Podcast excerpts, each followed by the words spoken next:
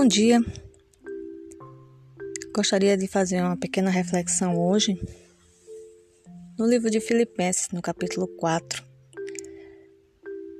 Essa carta aos Filipenses é uma carta que fala muito em alegria. E a temática de hoje que eu gostaria de meditar um pouquinho é sobre a alegria.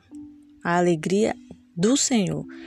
Não é a alegria falsa que o mundo oferece, uma, uma alegria passageira, mas é aquela alegria que vem da alma, de uma alma segura em Deus.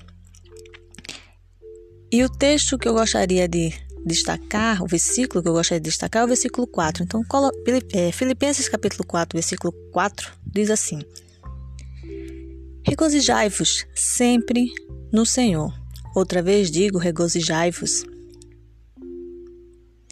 Aqui está muito claro Paulo falando que devemos nos alegrar sempre no Senhor, porque a alegria do Senhor é a nossa força.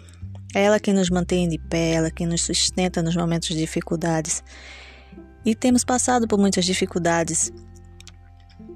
E devemos ter em mente que o Senhor está conosco.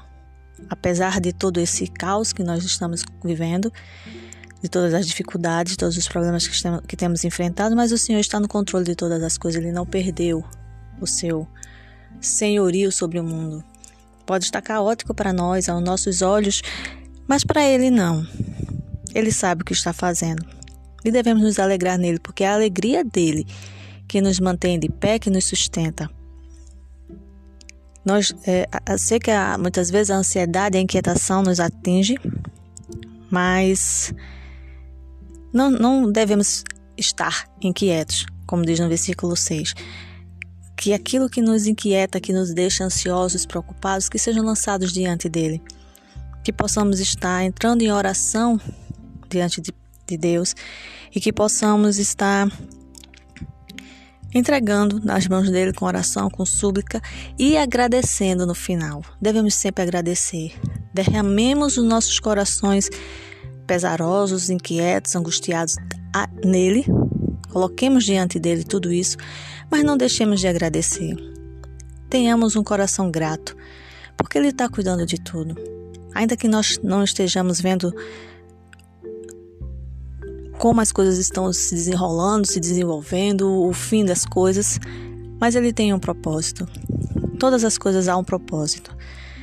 Então, não deixemos de de lado a nossa comunhão com o Senhor. Estreitemos a nossa relação com o Senhor. Saiba que diante, quando nós nos derramamos diante dele em oração, ele nos cobre e nos reveste da sua paz. Uma paz que excede todo entendimento, como, como diz no versículo 7. A paz de Deus, ela excede, ela vai além daquilo que nós podemos entender. Não é uma paz como o mundo dá. É uma paz na alma. Mas deve, devemos também fazer a nossa parte. Não devemos estar nos detendo e olhando apenas para as dificuldades. Coloquemos os nossos olhos no Senhor. Levantemos os nossos olhos. Olhemos para cima, onde o Senhor está entronizado. Pensemos naquilo, em tudo aquilo que for bom, honesto, perfeito, Cuidemos da nossa saúde mental. Precisamos cuidar da nossa saúde mental. Uma mente sã, uma mente que não se perca, porque grandes são as dificuldades, mas o Senhor cuida de nós. Confiemos nele.